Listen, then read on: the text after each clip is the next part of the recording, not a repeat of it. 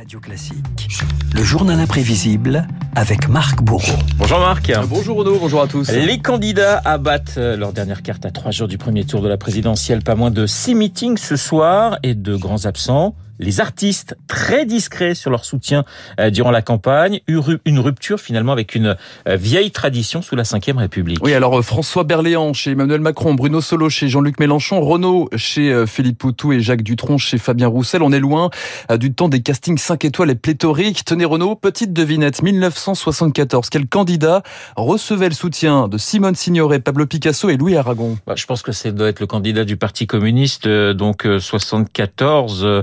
En 74, il n'y avait pas de candidat communiste, figurez-vous. Hein, D'accord. C'était François Mitterrand qui était le candidat de la gauche, donc ça devait être François Mitterrand. En tout cas, voilà, il rendait hommage à Georges Marchais, hein, puisqu'on parlait de, lui aussi. Georges Marchais euh, saluait malgré tout le, travail euh, des artistes à la fin de sa campagne. Hommage à Louis Aragon. Ton apport politique et ton œuvre littéraire, ensemble, figurent au premier rang de tout ce qui a fait le parti du socialisme aux couleurs de la France. Les artistes aux premières loges, c'est aussi Valérie Giscard d'Estaing. 1974, sa campagne à l'américaine, il faut que ça brille des t-shirts Giscard à la barre pour Mireille Mathieu, Brigitte Bardot, Johnny Hallyday ou encore Alain Delon. Ce choix est essentiel, c'est à la fois le choix du cœur pour des raisons privées, et le choix de la raison parce que ça me paraît évident. Le 24 avril prochain, quand vous placerez votre bulletin dans l'urne, je sais que vous penserez à l'avenir et surtout à l'avenir des jeunes. Mais en votant pour Raymond Barre, une chose est sûre, vous penserez d'abord à l'avenir de la France. Alain Delon, un cas d'école. En 88, ici, l'acteur va jusqu'à s'inviter dans le spot de campagne du candidat Raymond Barre. Delon et une déclaration d'amour comme on n'en fait plus. Je pense qu'il a un format d'homme d'État, un être qui se trouve au-delà des partis. L'histoire nous montrera qu'il est de la stature du général de Gaulle la plus haute fonction de l'État, qui est le chef de l'État. C'est avant tout une affaire d'homme. Je serai derrière M. Barr s'il le souhaite, s'il le désire. Alain Delon soutiendra aussi Nicolas Sarkozy en 2007. Good luck, Nico. Good luck, Nico. Les acteurs, des mentors. C'est plus court déjà. C'est un peu plus court, voilà. Des acteurs, euh, donc des mentors, des coachs aussi. 1995, c'est le duel.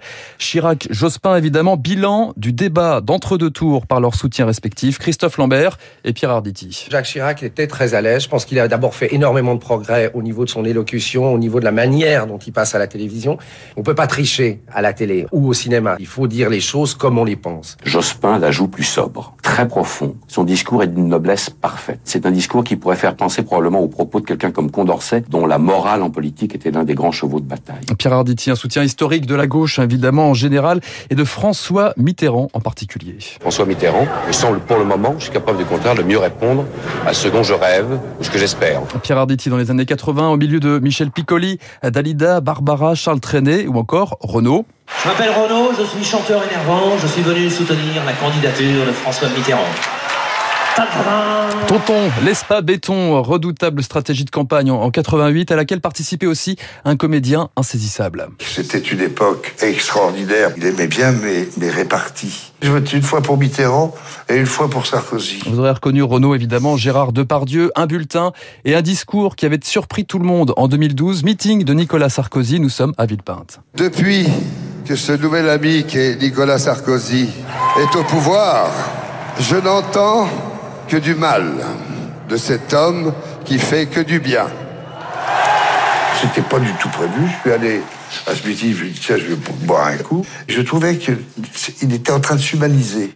Merci à la famille. Merci à Monsieur François Hollande. Renaud, on peut citer également comme artiste Yannick Noah aux côtés de François Hollande. Ah, je pas reconnu. Ah, nous sommes là en 2012. Oui, il, ah chantait, à la Bastille ce soir-là. C'est le, soir de victoire. Yannick Noah. Beaucoup de joie ce soir-là donc. Et deux ans plus tard, beaucoup de désillusions avec l'arrivée de Manuel Valls à Matignon. Il y a eu euh, de ma part un espoir et là, aujourd'hui, c'est une grosse déception. Et puis, j'ai pas envie tout de suite de commencer à parler des sujets qui dépriment. Voilà, grosse ambiance entre les politiques et les artistes. Yannick Noah, personnalité préférée des Français, a depuis déserté les meetings. Quand la politique et la musique ne font pas bon ménage. Souvenez-vous aussi de Doc Gineco ou encore Faudel, présent dans le prestigieux comité de soutien à Nicolas Sarkozy en 2007. Dans la foulée, annulation de concert et carrière brisée pour Faudel. J'ai été très mal. J'ai eu des menaces, des lettres anonymes. J'ai mon fils qui s'est fait euh, plusieurs fois agresser. Pour pouvoir survivre et sortir la tête de l'eau, j'avais qu'une solution, c'était de quitter la France. Artiste et politique, plus de risques que de bénéfices. La fête est-elle finie? En 2016, écoutez bien ce sondage, près de trois quarts des trois quarts des Français disaient n'y accorder plus aucune importance. Bah, c'est plutôt rassurant dans un sens. Au moins, Hein, ils sont maîtres de leur choix. Voilà, ils sont maîtres de leur choix. Merci Marc Marc Beau et le journal imprévisible. Les artistes et la politique, les artistes et la présidentielle. On va rendre hommage à Robert Casatsu, célèbre pianiste et compositeur français, l'un des plus importants du, du, du 20e siècle. Il est né le 7 avril, il était né le 7 avril 1899. On l'écoute dans euh, le final de la sonate pour clavier numéro 31 de Haydn.